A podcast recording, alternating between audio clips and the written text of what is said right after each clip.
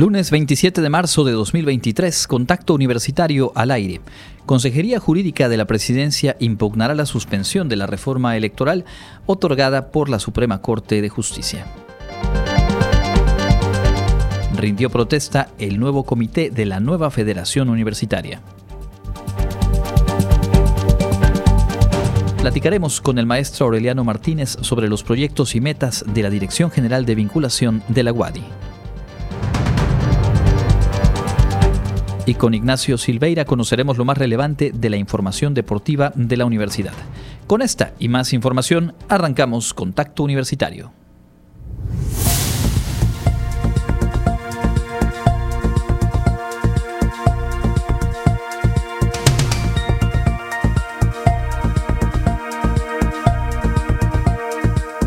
Contacto Universitario. Nuestro punto de encuentro con la información.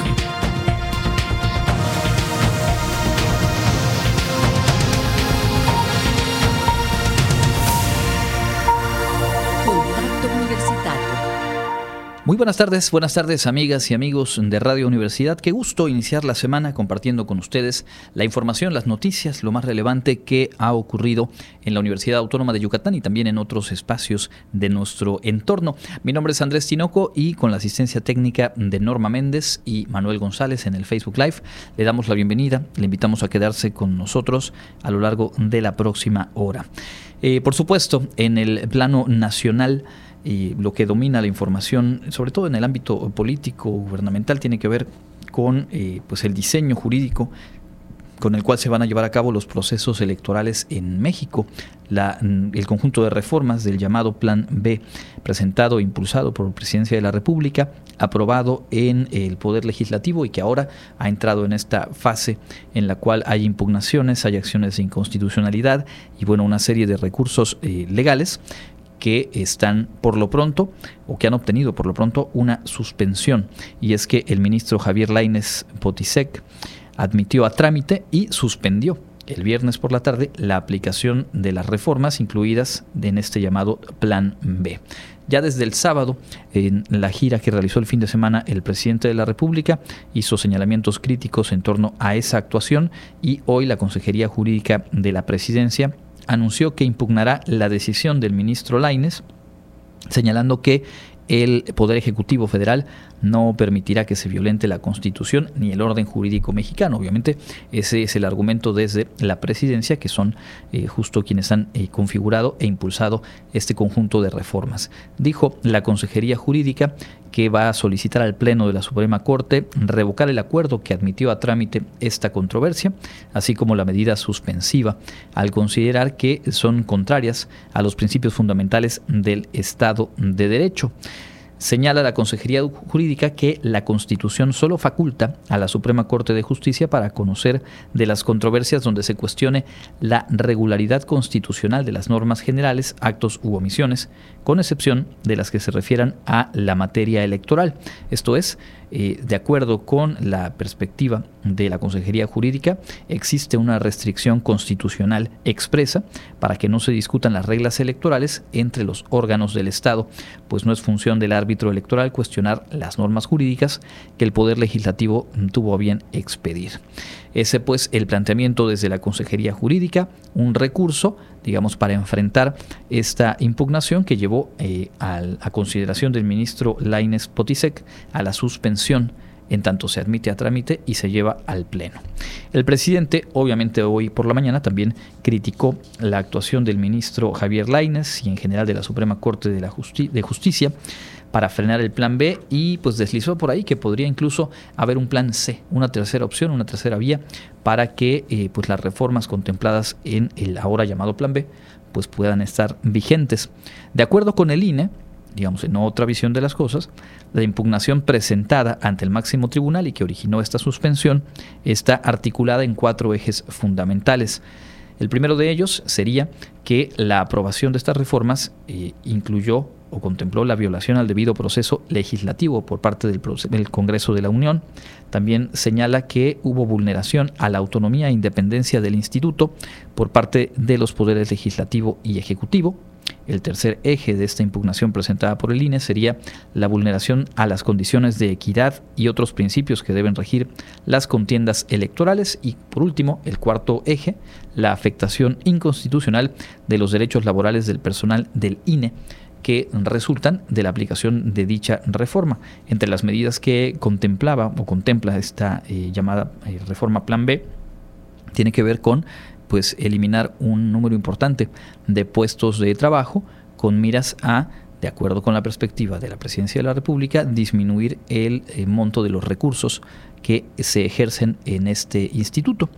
Ante la suspensión otorgada contra la reforma electoral, el presidente López Obrador afirmó que se continuará por la vía legal y que en caso de que eh, se rechace, digamos desde la Suprema Corte, la posibilidad de que estas reformas se sostengan, pues haría algún plan buscando que eh, pues haya una auténtica democracia. Eso pues en estos discursos encontrados totalmente desde los espacios del poder político en nuestro país. Hoy por hoy lo que domina la información en materia eh, política. Regresaremos con estos asuntos un poco más adelante porque también está pendiente ya en cuestión de unos días la definición de quiénes ocuparán los cargos de los consejeros eh, del INE que terminan su encargo en unos cuantos días más, y entre ellos ni más ni menos que el cargo de consejero presidente, que como ya se ha dicho, se acordó que corresponderá en este próximo periodo a una mujer. Volveremos sobre eso más adelante. Ahora mismo en la información universitaria le comento que eh, con el compromiso de trabajar de manera coordinada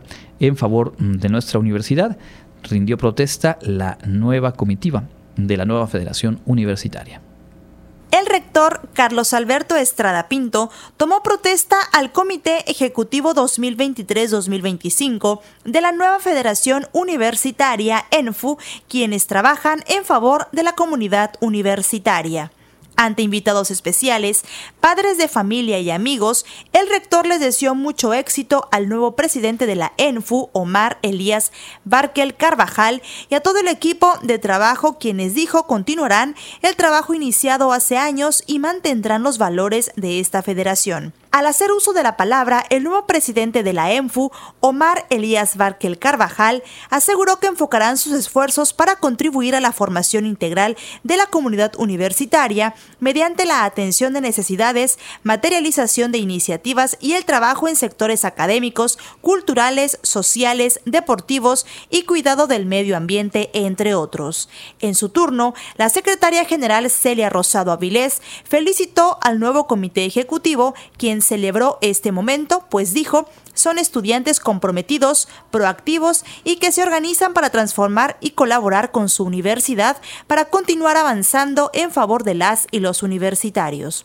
Los invitó a disfrutar su vida universitaria, pues además de su formación profesional, ahora tienen también la posibilidad de incidir, de dialogar y caminar en favor de la construcción de un bien común.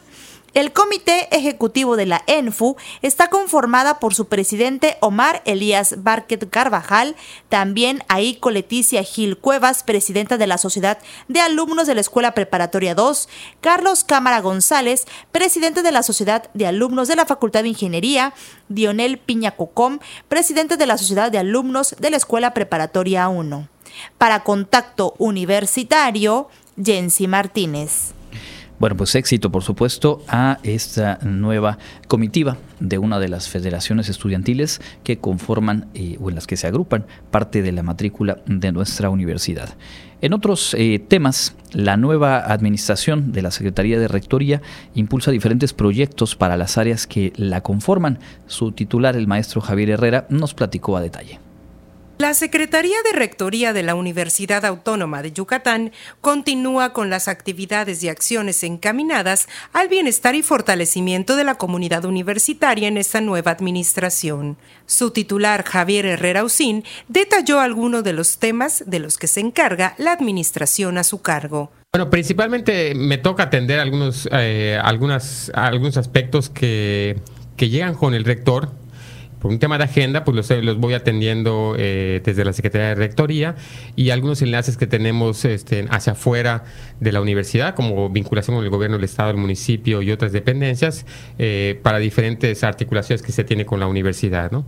Este es un trabajo que se tiene eh, muy particular y aparte las áreas que componen la, la Secretaría de Rectoría, que en, esta, en este momento, pues contamos con la coordinación de, de deportes, la coordinación de comunicación institucional, y además eh, nos toca supervisar el trabajo que se hace en Rancho Jobonil y con la Feria Internacional de la, de la Lectura. Agregó que entre los principales objetivos se encuentra fortalecer y dinamizar las áreas que tiene a su cargo, como lo son la de la coordinación de comunicación institucional, integrada por las áreas de Radio Universidad, prensa y comunicación digital, audiovisual e identidad. En cuanto al rancho Jobonil, que se compone de más de 1.300 hectáreas, esta administración planea realizar actividades como la experiencia de cocinar el mukbipollo durante el canal Pichán, crear compostas, promover el uso de la bicicleta dentro de las instalaciones, visitar la aguada y explorar las estrellas en el cielo nocturno de esa parte del estado, por mencionar algunas. Por último, destacó que el rector Carlos Alberto Estrada Pinto se encuentra haciendo una gran labor al acercarse e involucrarse a la comunidad universitaria y estudiantil. Para Contacto Universitario, Clarisa Carrillo. Cambiamos de tema con una exposición fotográfica. El Ballet Folclórico de la UADI en Mancuerna con la Fototeca Guerra celebra 40 años de la trayectoria de esta agrupación artística. En esta ocasión se ha inaugurado y quedará ahí para poder visitar esta exposición fotográfica en el pasaje Picheta, aquí en el centro de la ciudad. Para conmemorar sus 40 años de fundación, el Ballet Folclórico de la UADI instaló la exposición Ballet Folclórico de la Universidad Autónoma de Yucatán, retrospectiva de cuatro décadas, en donde presentan más de 50 fotografías que reflejan los momentos más representativos de la agrupación artística. Ubicada en la Galería del Pasaje Picheta, la muestra expone el debut, los ensayos, presentaciones, giras nacionales e internacionales, recortes de prensa, reconocimientos y momentos emblemáticos de todos los jóvenes bailarines que han pertenecido durante cuatro décadas al ballet. Bueno, esta exposición es sobre pues, toda la trayectoria del ballet folclórico de la UADI. Está, este, bueno, van a encontrar imágenes del Fondo Prensa UADI este, también imágenes y material eh, archivístico del maestro Carlos Acereto, que guarda todo desde que inició el ballet, desde este, folletos, este, artículos de prensa, o sea, guarda todo, todo, eh, fotografías. Entonces también van vamos a encontrar fotografías de giras, tanto nacionales e internacionales, como a Cuba, a Estados Unidos, a otros, para, algunos países de Europa que también ha ido. y bueno, pues este también van a encontrar fotos de eh, la presentación reciente en el marco de sus 40 años aniversarios que, que bailaron en el Centro Cultural Universitario, que ha sido casa y sede de, del ballet. La coordinadora de la fototeca Pedro Guerra de la Facultad de Ciencias Antropológicas de la UADI, Cintia Cruz Castro, apuntó que estas fotografías representan la trayectoria del ballet.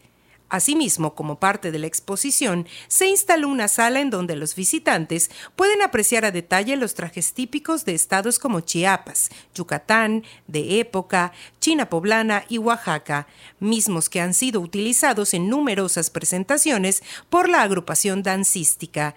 La muestra se podrá disfrutar durante todo el mes de abril y parte del mes de mayo en la Galería del Pasaje Picheta, ubicada en la calle 61, número 501 del centro, en un horario de 8 a 20 horas.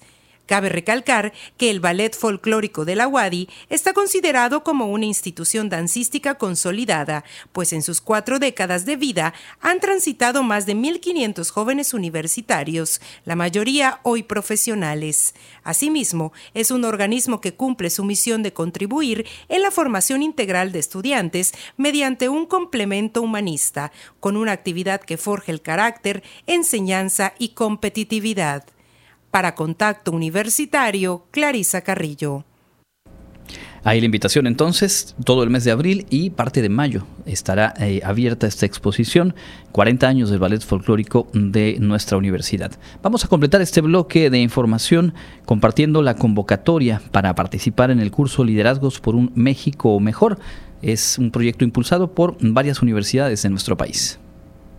El Colegio de México AC y el Consejo Mexicano de Negocios, con la colaboración de la Universidad Autónoma de Nuevo León, la Universidad Autónoma de Sinaloa, la Benemérita Universidad Autónoma de Puebla, la Universidad Autónoma de Guerrero y la Universidad Autónoma de Yucatán, convocan a jóvenes residentes en México al concurso de selección para participar en el curso Liderazgos por un México Mejor, que se llevará a cabo en los meses de agosto a noviembre de 2023.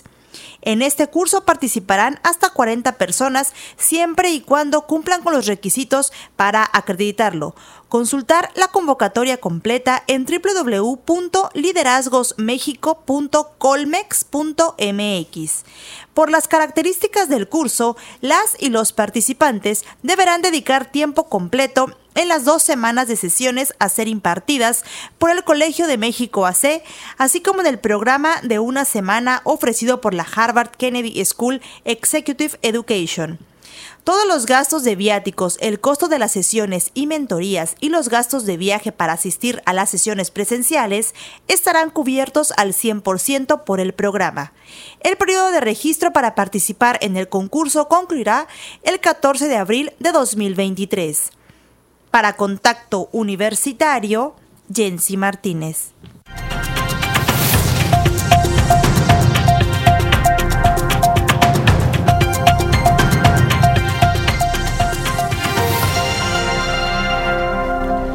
Continuamos en Contacto Universitario en esta emisión de inicio de semana y nos da mucho gusto poder compartir en este espacio de entrevista, saludando a quienes se suman desde las plataformas digitales de nuestra universidad al maestro Aureliano Martínez Castillo, director general de vinculación universitaria en nuestra casa de estudios y a quien pues eh, recibimos con mucho gusto. Maestro, bienvenido, buenas tardes. Hola, buenas tardes a todos y al público que escucha este programa.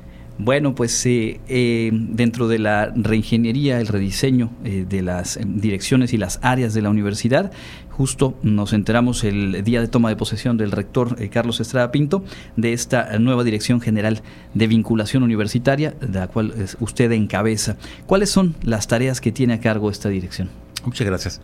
Pues mira, toda esta, esta nueva dirección obedece a una eh, algo que el, rector, el doctor, el maestro Carlos Estrada, recopiló durante la campaña de, lo, de lo que platicó con la gente en general en la universidad y un cambio muy importante que se ha dado a nivel nacional en cuanto al financiamiento a la educación superior. Si ustedes recuerdan, hace ya muchos años había mucho dinero que entraba para universidades públicas y eso permitía que, que, no hubieran problemas económicos. Sin embargo, a raíz de la reducción presupuestal a nivel nacional a, las universidades públicas, pues hay que buscar alternativas de financiamiento para poder para que la UADI pueda seguir cubriendo sus requerimientos de operación en algunas áreas. Eh, concretamente lo que está buscando esta dirección general es eh, vincularse con los sectores sociales, productivos, de servicios, hablo cámaras, agrupaciones, egresados, gobierno, empresas, buscando en primera instancia eh, dar un servicio de vinculación y de manera consecuente el obtener recursos para la universidad.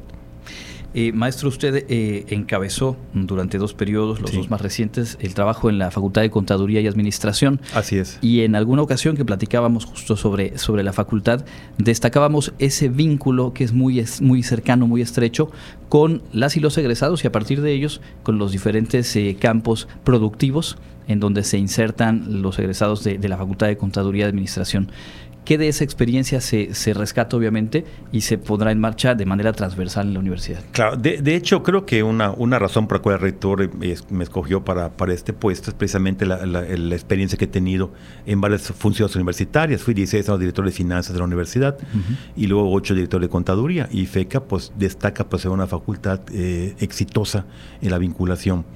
Eh, por ejemplo, un programa que creamos hace ya ocho años en la Facultad de Contaduría se llama Padrino Académico.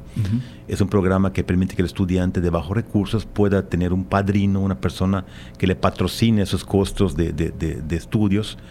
Pero es un segundo padre, que es un padrino, es un segundo padre, ¿no? Alguien que además de apoyarte con dinero para, para tu escuela, te puede dar trabajo, conoce a tu familia, está pendiente de tus calificaciones, casi casi te adoptan. Y hemos, es un programa muy exitoso, hemos tenido cerca de 350 chicos apadrinados básicamente en, en ocho años. Yo me acuerdo que cuando yo entré había un problema de que muchos chicos no podían pagar. Entonces le llamaban la prórroga. Maestro, por favor, me da prórroga, me da prórroga. Y había que estar firmando prórrogas para que puedan diferir su pago. Básicamente con este programa eh, se acabaron las prórrogas. A todos los chicos que no pueden pagar tenían un padrino. Y eso fue una vinculación sobre todo con egresados de la Facultad de Contaduría, pero también con, eh, con despachos de contadores públicos, con empresas, algunas empresas eh, apadrinan a estudiantes y ha sido un éxito. En el caso concreto de la, de la Dirección General de Vinculación Universitaria, estamos trabajando, por ejemplo, el detectamos que cada dependencia, cada facultad tiene áreas de oportunidad. Entonces, buscar en cada dependencia universitaria, en cada facultad de la UADI, en qué son buenos, en qué pueden vincularse hacia afuera, dar un servicio a la comunidad, prestar algo interesante que, esté demandando la sociedad yucateca y, en, ese, en ese contexto puede generar recursos. FECA ha sido muy exitoso, Contaduría ha sido muy, muy exitoso, por ejemplo, con el CDN que es el área de, de, apoyo a empresas, para startups y todo lo que son compañías que están creciendo. Y nos ha ido muy bien, eh, dando eh, se hacen planes de negocios, se hacen este, eh, estudios de mercado y muchas cosas más. También el área de educación continua ha sido muy exitosa en contaduría.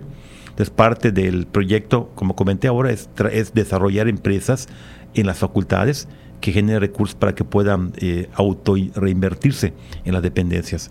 Otra área un poquito descuidada en la UADI, este, que por alguna razón eh, no, algunas facultades no la manejan muy bien, es la educación continua. Yo siempre digo, y el rector lo ha declarado, de que toda facultad, toda dependencia universitaria, está obligada a formar egresados de alta calidad, es cierto, y también a que estén actualizados. Acompañarlos, ¿no? O sea, yo no los saco al mercado y los abandono, sino tengo, que, tengo que ver que estén actualizados. Todas las carreras, todas las áreas tienen una serie de cambios de, la dinámica propia de, la, de, lo que es el devenir del área del conocimiento. Entonces, una obligación de cada facultad es mantener al egresado permanentemente actualizado. Eso es la educación continua. Y además se ofrece a la sociedad en general. Por ejemplo, eh, yo me acuerdo con estudiantes de la facultad, yo tengo dos hijos que son ingenieros, ingeniero mecatrónico, ingeniero biomédico. Entonces, cuando hablan de temas que yo no conozco, pues yo, no, no, no, hablo ese idioma.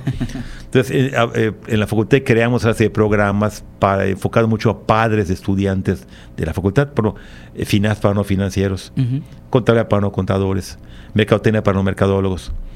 De tal que cualquier persona interesada, no egresado de la facultad, cualquier persona, sin que tenga, sin importar si tiene o no tiene un título universitario, puede estar aprendiendo cosas nuevas. Un médico, un abogado, cualquier persona que quiera saber de contabilidad, de finanzas, pues puede acudir con nosotros y, aprender cosas nuevas.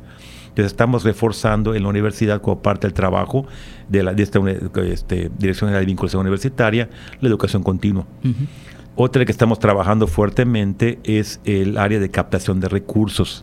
Allá afuera hay mucho dinero que, está, que apoya universidades.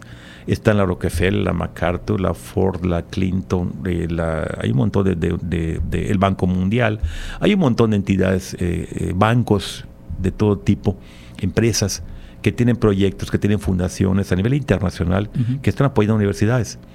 Pero pues hay que, hay que aprender a hacer, a, llegar, a meter proyectos que nos puedan patrocinar eh, actividades propias de la universidad. No solamente a nivel internacional, también hay a nivel nacional. Esta es la Fundación SLIM y un montón de fundaciones más a nivel nacional que también tienen dinero para universidades. Y a nivel local hay empresas que, que son socialmente responsables y que están apoyando a, universidades.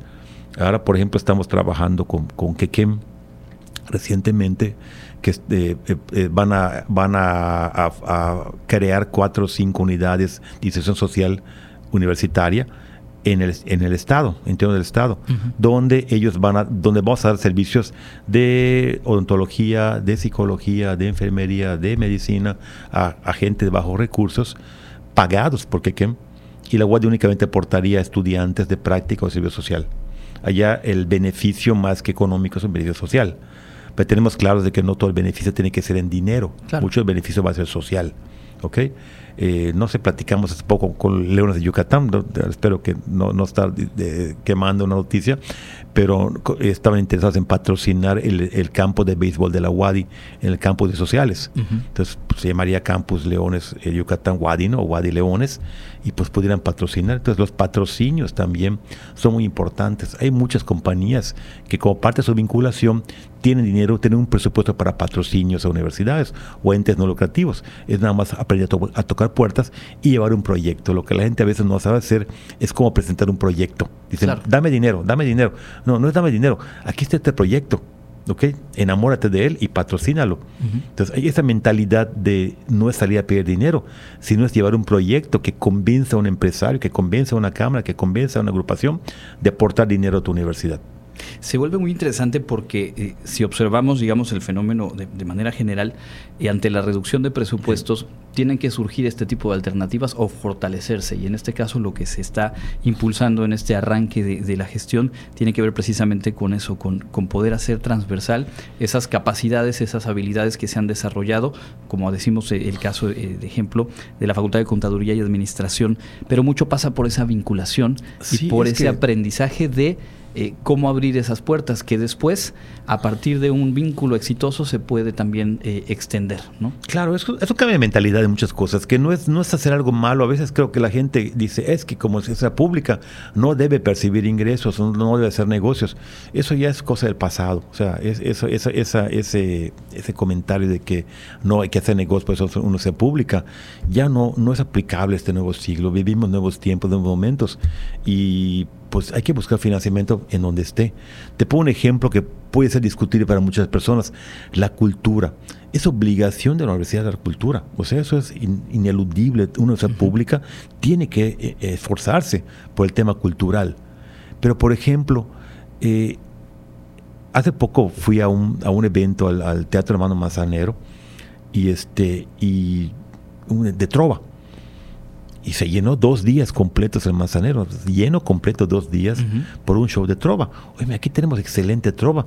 ¿Por qué no pensar en dar conciertos en, el Manzanero o aquí abajo, cobrados? que nos puedan permitir captar recursos para comprar bocinas, equipos, este, ¿cómo se llama? Eh, todo el equipamiento, eh, mezcladoras, tarimas, lo que se requiere, micrófonos de buena calidad, que podamos eh, tener, que la agricultura se vaya retroalimentando del dinero que va generando. Hace poco vi que el gobierno del Estado está dando unos conciertos, por ejemplo, que le llaman concierto a la luz de las velas, que son cuatro personas con su violín eh, rodeados de veladoras. Y están cobrando 900 pesos por un show de una hora. El hace el gobierno del Estado. Bueno, ¿por qué la Guadi no puede ser algo similar? Tenemos el ballet folclórico, que es de los mejores del mundo tenemos este la, orquesta jaranera, tenemos una, orquesta de cuerdas, tenemos un montón de, tenemos a 6 que, que, hay que retomarlo de nuevo, tenemos trova, entonces tenemos valores culturales muy importantes que son patrimonio de la UADI que se pueden utilizar para poder, insisto, no es hacernos millonarios, pero sí pensar en que como no hay dinero, necesitamos captar recursos para poder reinvertirlos eh, en el beneficio social. O sea, es un recurso que no, es para que gane el rector, no es para que gane el director general, es un recurso para que se reinvierta en beneficio de la sociedad yucateca. Eso es lo importante. Ya menciona eh, el área cultural, digamos, en, esta dirección eh, general de, vinculación universitaria, ¿cuáles son otras de las dependencias o de las áreas que la conforman en este nuevo diseño? Eh, te repito, está, ah, bueno, eh, el, que me faltó mencionar es el, es el, el CIL, el Centro de, Lenguas de la Universidad, que también este, está dando un servicio social muy importante, es ampliamente reconocido por todos lados. Pero, por ejemplo, estamos buscando eh, ampliar la cobertura de inglés. Hemos tenido trabajo, parte de la vinculación como se ha hecho ha sido con el gobierno del Estado, tratado de ser un, un socio estratégico del gobierno del Estado están entrando últimamente a, Yucatán, creo que todos lo saben, el auditorio debe saberlo, una gran cantidad de compañías tecnológicas que están desesperadas buscando gente que tenga dos componentes básicos, TACE, que es importantísimo, y el inglés. El inglés, claro. Entonces, precisamente hoy le mandé al secretario de Desarrollo Económico del Estado unos, unos datos que me pidió de egresados eh, de, de TACE de la UADI que están súper demandados y además con muy buenos salarios. Entre paréntesis, si lo digo para, para tus oyentes, eh, el, área de TI, se habla de cualquier carrera de tecnologías en la universidad, tienen un, ya no un futuro, tienen un presente, una altísima demanda. O sea, no es la carrera del futuro, es la carrera de hoy y está ampliamente demandada y muy bien pagada, súper bien pagada. Y no hay gente. ¿sí? Entonces queremos hacer eh, una, una, unidad de vinculación tecnológica de la universidad junto con el gobierno del Estado para proveer capacitación eh, eh, a, todas las compañías tecnológicas. O sea que ellos puedan tener un área en la universidad donde estén capacitando a su personal, donde puedan captar gente y detectar qué áreas requieren de oportunidad, dónde requieren desarrollarse y puedan capacitarlos. Inclusive tener laboratorios de capacitación tecnológica patrocinados por las compañías tecnológicas. Nos pagaría la UAD y daríamos el servicio de vinculación, daríamos los espacios, pero nos costaría un peso. Y también estamos pensando que en, el, que en, algunas, en algunas áreas abrir eh, el inglés, eh, multiplicar por dos o por tres el servicio que estamos dando de inglés principalmente, ya sea presencial, ya sea virtual, ya sea híbrido o sea autoacceso. Pero eh, que también podamos eh, una queja que, nos presentaba el, secretario de Desarrollo Económico hace unos días es que los chicos que egresan de las prepas en general, hablo de prepas no WADI, prepas de, otro tipo, no vienen muy bien en inglés. Entonces, eh, parte del convenio era que el gobierno del Estado pueda generar centros de autoacceso, patrocinarlos y que la UAD los administre. Es una labor de vinculación muy interesante. Claro. El gobierno patrocinaría eh, el centro de autoacceso que apoyaran a las preparatorias estatales y la UAI sería el administrador del proyecto. Entonces, eso estamos, eh, estamos trabajando eh, fuertemente con el Estado y también estamos, eh, te decía, más adelante tenemos un poco más la noticia, pero ya estamos trabajando con seis facultades para crear empresas, negocios en las facultades que puedan generar recursos para uso y reinversión en la propia dependencia. Ya lo mencionaba al inicio, eh, citando este ejemplo de los eh, padrinos escolares en, la Facultad de Contaduría. Eh, me imagino que también en ese vínculo con las cámaras empresariales, con las empresas de, nuestra región, pues hay un área de oportunidad en cuanto a los servicios y la capacitación que la propia Wadi puede, puede ofrecerles, ¿no es así? Sí, parte del proyecto es crear una unidad universitaria de educación continua ¿Por qué? Porque primero que muchas facultades han perdido el know-how, han perdido, el conocimiento de cómo se hace. Otras no tienen la experiencia para llegar al público. O sea, yo tengo, un, me decía una directora, hombre, yo oferto un, curso y lo pongo en mi página web o lo pongo en mi página de Facebook. Y el que entró a mi página se enteró. Y el que no entró a mi página no se enteró. Bueno, hay que aprender a salir a vender. Sea, a veces el problema es que no sabemos vender, nos falta esa, parte de la mercadotecnia social, de, poder entrar a, Google Ads, de poder entrar a Facebook Ads, de poder llegar a segmentar tu mercado, definir tu mercado, buscar un mercado meta y hacer una campaña de mercadotecnia que le llegue a tu mercado meta. Y eso, pues, tenemos gente experta en eso, ¿sí? Y también la vinculación tiene que ser transversal entre facultades, ¿sí?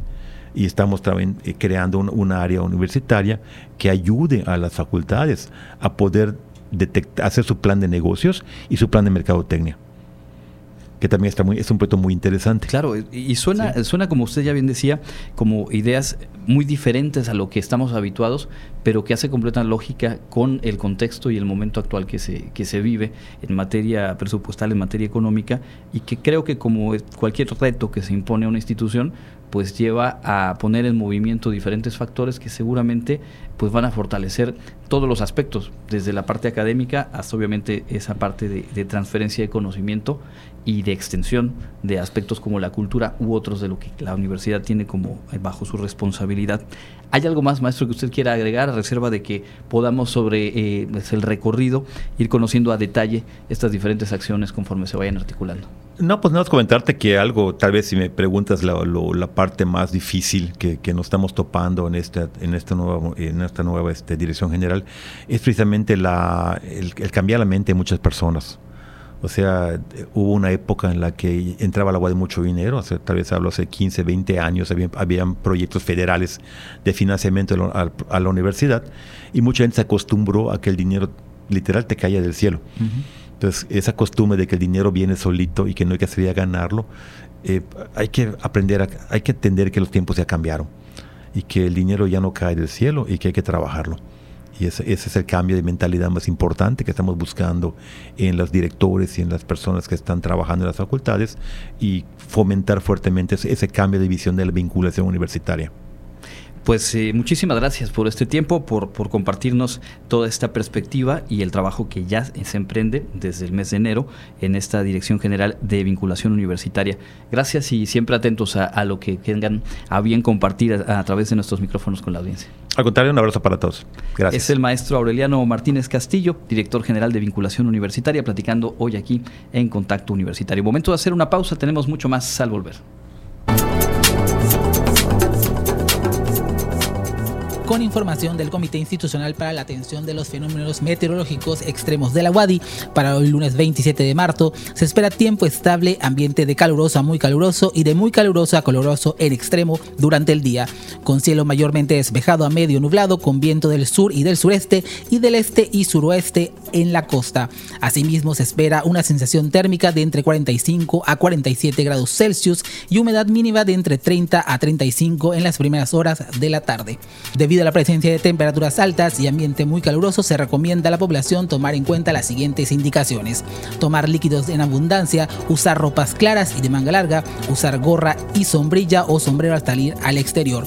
No hacer ejercicio al aire libre en horario de 11 a 16 horas, ni estar más de dos horas bajo los rayos del sol. El pronóstico para el día de hoy por zonas en el estado de Yucatán, zona Mérida Centro y Oeste, con temperatura máxima de entre 37 a 39 grados Celsius y temperatura mínima de 22 a 24 grados Celsius con cielo medio nublado. En la costa con temperatura máxima de 35 a 37 grados y mínima de 23 a 25 grados Celsius con cielo despejado.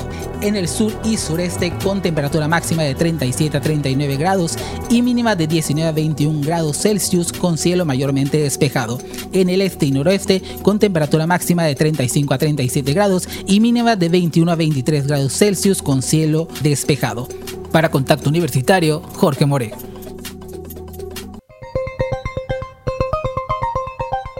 Y en información local, el servicio principal del sistema informativo del gobierno de Yucatán registró ayer un domingo un ciberataque, lo que ameritó que se aplicaran todos los protocolos correspondientes y se detectara automáticamente para protegerse, por lo que estará bajo vigilancia por los próximos días, informe esta instancia en un comunicado. La Oficina de Comunicación Social del Poder Ejecutivo añade que debido a este ciberataque los diferentes servicios que el gobierno de Yucatán prestan en línea a los ciudadanos no estarán disponibles hasta nuevo aviso y por ello se pide a la ciudadanía de su comprensión y paciencia hasta que se restablezca la red digital y se tenga la certeza de que los usuarios pueden realizar sus trámites de manera segura. De igual forma, quienes tuvieran procesos administrativos sin concluir, sus citas y trámites se van a reagendar una vez que el sistema vuelva a operar como de costumbre. El gobernador Mauricio Vila Dosal envió un paquete de iniciativas al Congreso del Estado para sentar las bases de lo que será el conocimiento de Yucatán y mantener los índices de seguridad que caracterizan a la entidad. En la propuesta se busca mantener los índices de seguridad garantizados, el presupuesto suficiente para la policía yucateca, una fiscalía autónoma que tenga sus herramientas para garantizar el acceso a la justicia a los yucatecos y continuar impulsando las leyes a favor de las mujeres. Actualmente la Fiscalía General del Estado depende del Poder Ejecutivo, por lo que la iniciativa para modificar la constitución estatal en materia de autonomía la blindaría de los vaivenes políticos al fortalecer su independencia y permitiendo que cumplan funciones vitales como son la investigación y persecución de los delitos, se expuso. La protección de los derechos de las mujeres es uno de los ejes primarios en la agenda del gobernador, por ello se envió al Congreso local una iniciativa para expandir la ley que regula a las instancias municipales de las mujeres, así como modificar la ley de gobierno de los municipios del estado de Yucatán en materia de igualdad entre mujeres y hombres y de acceso a las mujeres a una vida libre de violencia. Este proyecto de ley establece que los ayuntamientos deberán contar con instancias municipales para las mujeres. De manera paralela, la seguridad de los yucatecos es un bien preciado que se debe seguir cuidando, por lo que se propuso reformar la ley para combatir el delito de operaciones con recursos de procedencia ilícita, creando la Agencia de Inteligencia Patrimonial y Económica del Estado. La iniciativa considera que este nuevo organismo público y autónomo funcione para la detención de operaciones de lavado de dinero mediante la obtención de tratamientos tratamiento, análisis y administración de la información fiscal, económica, financiera y patrimonial. El gobernador también propuso modificar el Código de Administración Pública de Yucatán sobre los organismos públicos descentralizados con objeto de eliminar el requisito de mexicano por nacimiento para los titulares de los organismos públicos descentralizados, ya que se considera una distinción discriminatoria para el acceso a esos empleos públicos se envió una iniciativa para regular y dotar de certeza jurídica el tema de las licencias en las ausencias temporales, así como separación del cargo del titular del Poder Ejecutivo. Lo anterior tiene como finalidad obtener una redacción que no genere incertidumbre y subsanar las deficiencias existentes en la constitución local y las restricciones en el ejercicio de derechos políticos electorales. La suspensión que ordenó la Suprema Corte de Justicia de la Nación al Plan B electoral permitiría trabajar con normalidad y tranquilidad al personal del INE, sobre todo en Yucatán, donde al menos 20 integrantes de la Junta local, entre el 40 y 50% del personal profesional, presentaron amparos individuales y de manera directa contra ese plan que pretende desaparecer sus cargos, dijo ayer Luis Álvarez Díaz, delegado del INE en Yucatán. En cuanto al proceso local de Yucatán para elegir gobernador, alcaldes y diputados locales, el funcionario aclaró que este sigue igual, no se había afectado porque a diferencia de otros estados donde se apresuraron a aplicar el plan B, apenas se aprobó en el Congreso de la Unión y cambiaron desde la estructura hasta los tiempos electorales estatales. Aquí fueron más cautos y decidieron esperar a la resolución de la Suprema Corte. Incluso el funcionario electoral puntualizó que si a más tardar el 2 de junio próximo, la Suprema Corte de Justicia de la Nación no ha resuelto en definitiva esta controversia, las elecciones de 2024 se harán con las leyes actuales en apego a la Constitución Federal, la cual establece que a partir de aplicar nuevas disposiciones a los procesos electorales, estas deben aprobarse o entrar en vigor a más tardar con 90 días de anticipación al inicio del proceso. Para Contacto Universitario, Jorge More. Muchas gracias a Jorge. Estamos de vuelta en contacto universitario, esta emisión de lunes, y le comento que en el plano de la información nacional, Continuando con lo electoral, que como les decía al inicio, es sin duda el eje hoy por hoy en lo que ocurre en, materia noticiosa, el INE anunció que podría aplicar una multa de hasta 97.9 98 millones de pesos prácticamente al eh, Partido Revolucionario Institucional luego de que una investigación realizada por el INE ah, comprobara que durante las campañas de 2015 este partido se benefició con una red de triangulación de recursos públicos desde el gobierno de eh, César Duarte en Chihuahua, donde orquestaron una red con intencionalidad fraudulenta, dice el INE, para recibir dinero de forma ilícita. Fueron cinco años de investigación y el proyecto que el Consejo General del INE discutirá esta semana indica que se acreditó que el ex gobernador priista César Duarte, ahora detenido en Estados Unidos, desvió recursos públicos para favorecer a su partido, por lo que el INE pues eh, califica esta falta como de una gravedad especial, pues el partido omitió rechazar aportaciones de dinero en efectivo de entes prohibidos, vulneró sustancialmente la certeza y posibilidad de garantizar legalidad de las operaciones realizadas y obviamente pues habría utilizado un monto importante de recursos públicos eh, para fines electorales, cosa que no está permitido. Dinero que debió aplicarse en proyectos en gobierno de varios estados, en ese entonces encabezados por el PRI, pues fue a parar a pues, las campañas electorales de ese 2015. En el tema del INE y lo que viene en la definición de quiénes serán los nuevos eh, consejeros y la nueva presidenta del Consejo Nacional de este instituto, eh, lo que destaca la prensa nacional, y bueno, en términos generales es, así, es que se, determinaron o se eligieron perfiles cercanos a Morena, en su gran mayoría, eh, para integrar la quinteta de la cual se tendrá que elegir a quien resulte eh, la nueva consejera presidenta del INE. Los perfiles fueron aprobados por mayoría y entregados ayer domingo al secretario técnico de la Junta de Coordinación Política en el Poder Legislativo. José Omar Sánchez Molina recibió esta eh, terna, o bueno, esta quinteta, mejor dicho, y dio el trámite formal informando de su contenido a los coordinadores parlamentarios. La lista la encabeza y el nombre que más ha llamado la atención es el de Berta María Alcalde Luján, hermana de la actual secretaria del Trabajo, Luisa María Alcalde, e hija de una de las figuras eh, principales en los últimos años en el partido Morena, Berta Luján. De modo que eh, es probable, digamos en, un 20%, es probable que fuera eh, quien resulte ahora presidenta del Consejo Nacional del INE, pues una abogada muy cercana por asuntos familiares al partido en el poder. Se entregaron pues estas quintetas, concluyeron así los trabajos del comité encargado de evaluar y de pues seleccionar los perfiles idóneos y ahora se remiten a la Junta de Coordinación Política de la Cámara de Diputados. Los coordinadores se encargarán de analizar esas quintetas a fin de elegir un perfil por cada uno para someterlo a votación en el Pleno el próximo 30 de marzo, es decir, ya en tres días únicamente.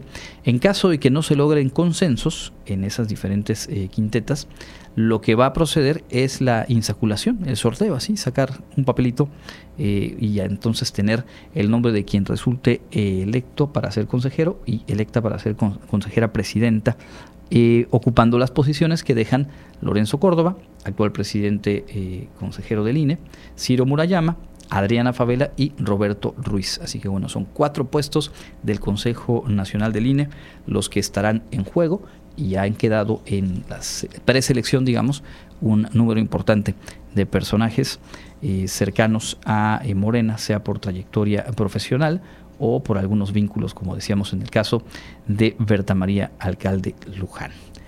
Vamos a dejar hasta aquí este asunto de la información nacional. Nos asomamos a continuación a lo más destacado en el plano global y también tenemos un poquito más adelante la información deportiva de nuestra casa de estudios.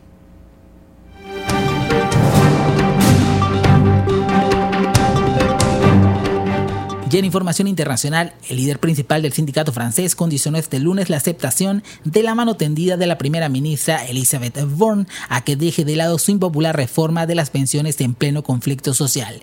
En una entrevista con AFP, Borne dijo el domingo estar a disposición de los sindicatos para calmar las cosas, dos días antes de una nueva jornada de huelga nacional y de protestas a llamado de las organizaciones sindicales. Las autoridades esperan de 650.000 a 900.000 manifestantes el martes, según una fuente policial. El Ministerio del Interior estimó que más de un millón de personas protestaron el pasado jueves. Francia se halla sumida desde enero en un fuerte conflicto social que se agravó el 16 de marzo cuando el mandatario liberal decidió adoptar por decreto el retraso de la edad de jubilación de 62 a 64 años para 2030. Desde su adaptación definitiva cuatro días después, el gobierno intenta avanzar en otros asuntos, cerrando el capítulo de esta reforma. Si bien las manifestaciones cada vez son más duras, continúan. Muestra del malestar reinante, el Museo del Louvre, el más visitado del mundo, no pudo abrir sus puertas este lunes. Sus trabajadores y empleados de otros sitios culturales bloquearon su apertura. Aunque el gobierno busca cómo apaciguar la situación y trazar una hoja de ruta sobre sus próximos proyectos, se muestran inflexibles ante el rechazo popular. La ley de las pensiones queda atrás, reiteró su portavoz Oliver Veran.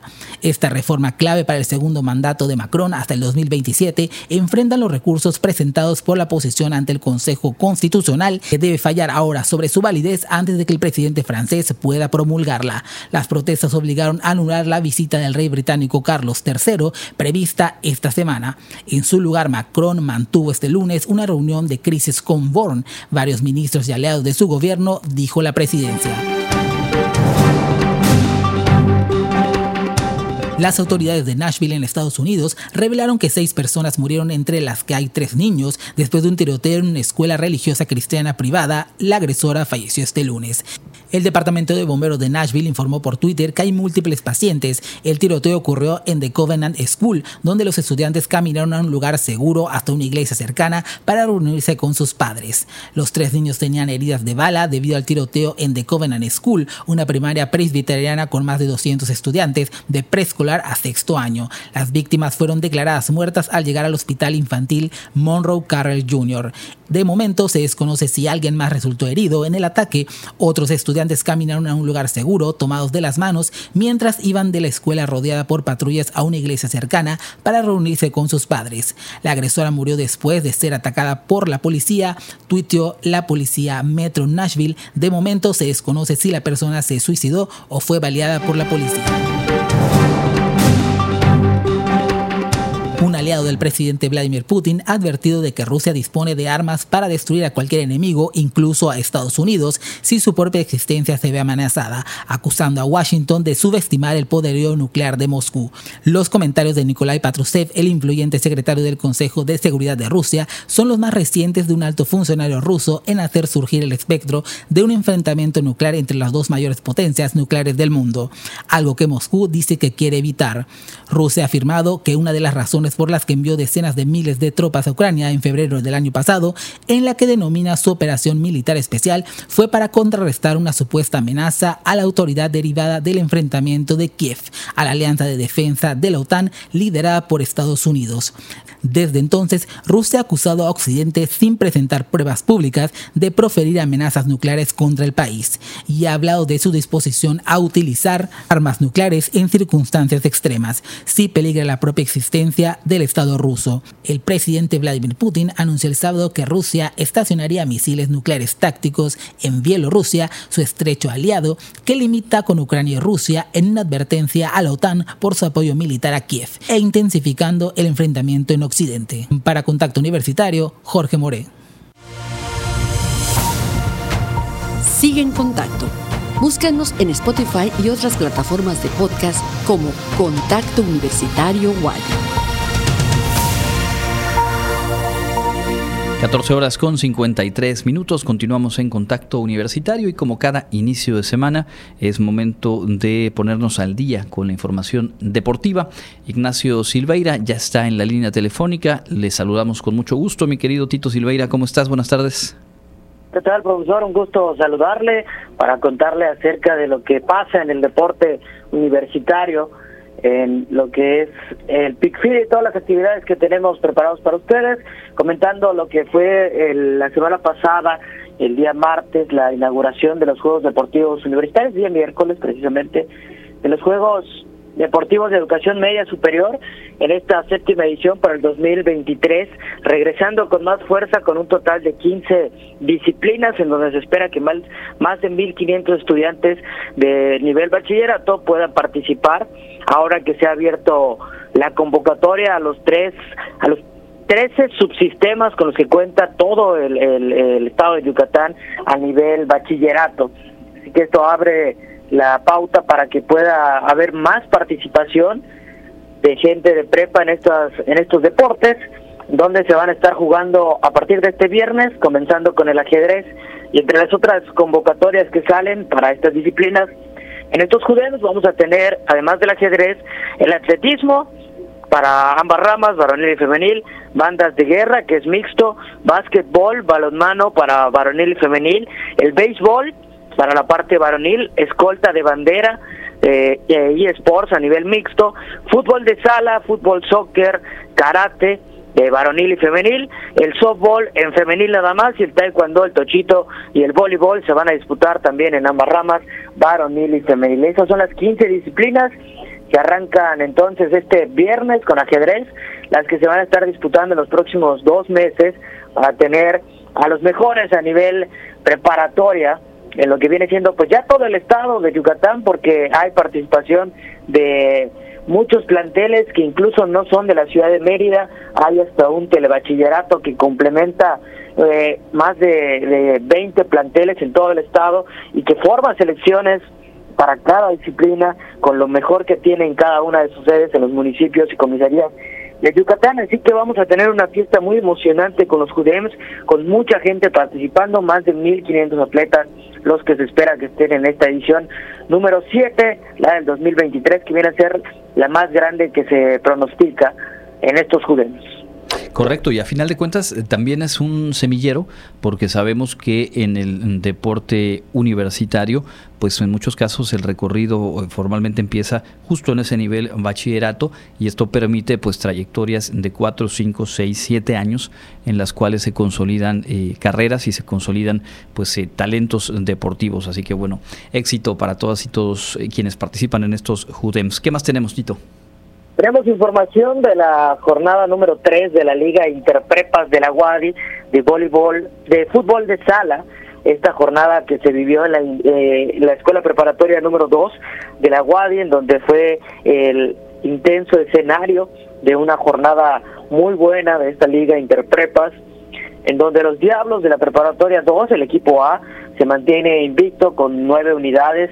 En los nueve puntos posibles que ha podido sacar en las tres jornadas, el equipo de los Diablos es el que lidera en la rama varonil. La jornada femenil arrancó con el duelo entre Cobay Clan y el Centro Escolar Miguel Alemán, el SEMA, en el cual ganaron las primeras, las del Cobay, una goleada 5 por 0, y la escuela preparatoria CTM se puso 1 por 0 ante las Diablitas de la Prepa 2. En la rama varonil, el duelo de Prepa 2, el equipo A le ganó al equipo B con un marcador dos goles a uno, un partido cerrado entre las dos escuadras que tiene la Prepa 2.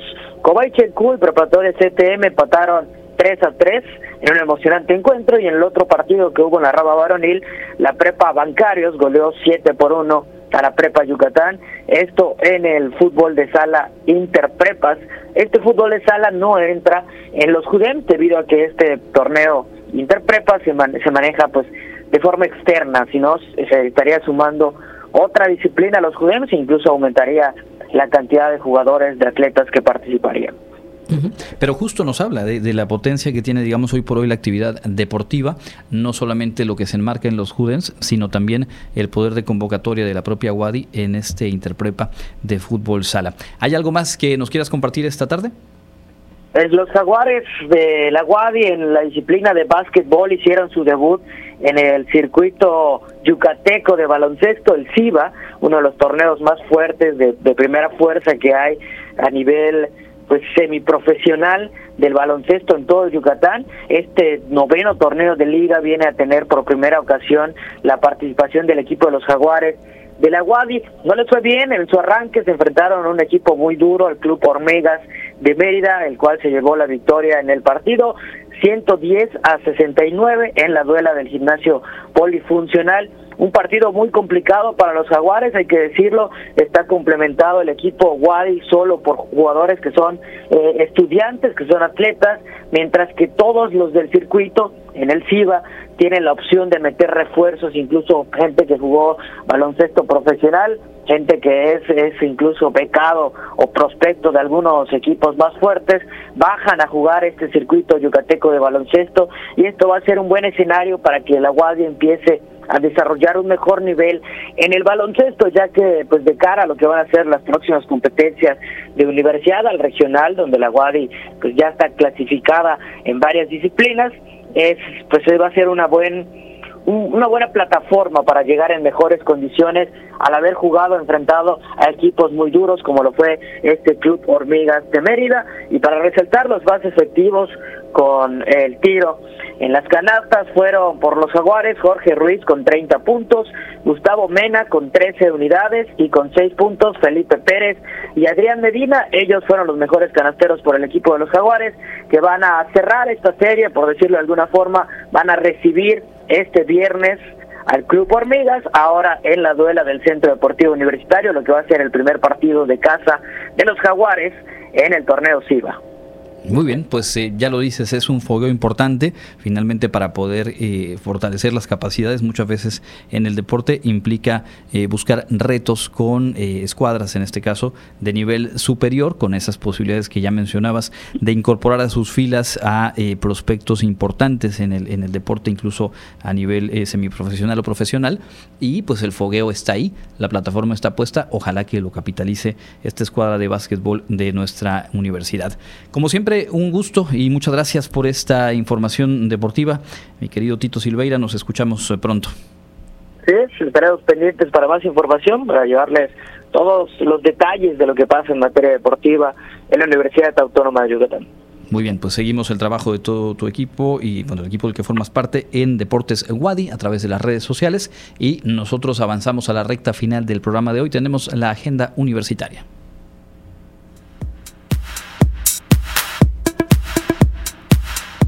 Amigos, ya estamos listos con la información de la agenda universitaria. Te invitamos a inscribirte al curso presencial Autocuidados para la Salud en el Trabajo que está dirigido al personal académico, administrativo y manual de cualquier dependencia universitaria y en la que podrás aprender herramientas que fomenten la salud y seguridad laboral para prevenir enfermedades y accidentes por medio de conceptos elementales de salud en el trabajo. cupo máximo de 30 personas. Se llevará a cabo el 30 y 31 de marzo de 8 a 12 horas. Más información al correo capacitación arroba correo punto punto mx o al teléfono 9999 300130 extensión 80169.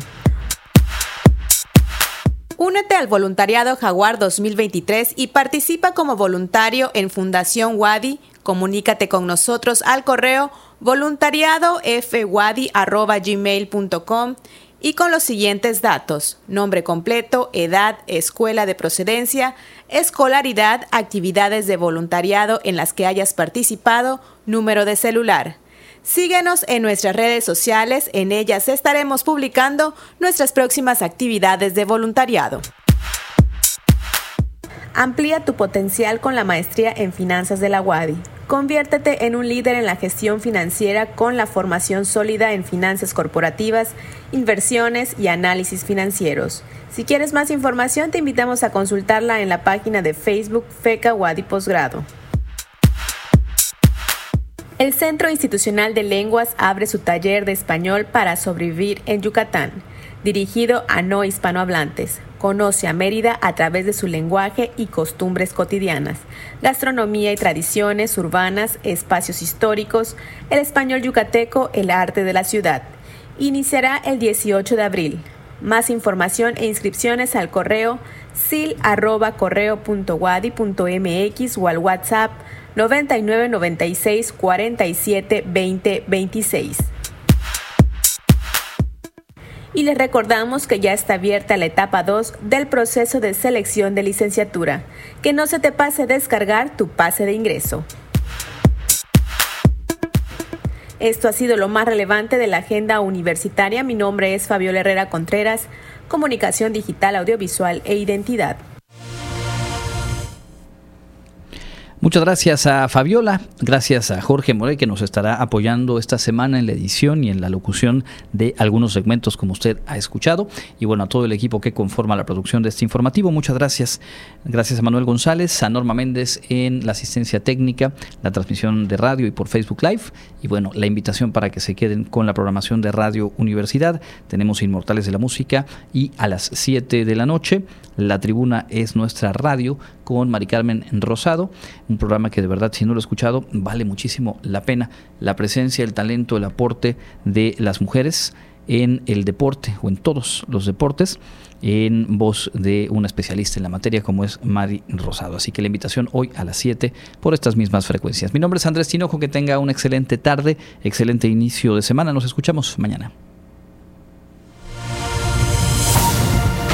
Contacto Universitario, nuestro punto de encuentro con la información.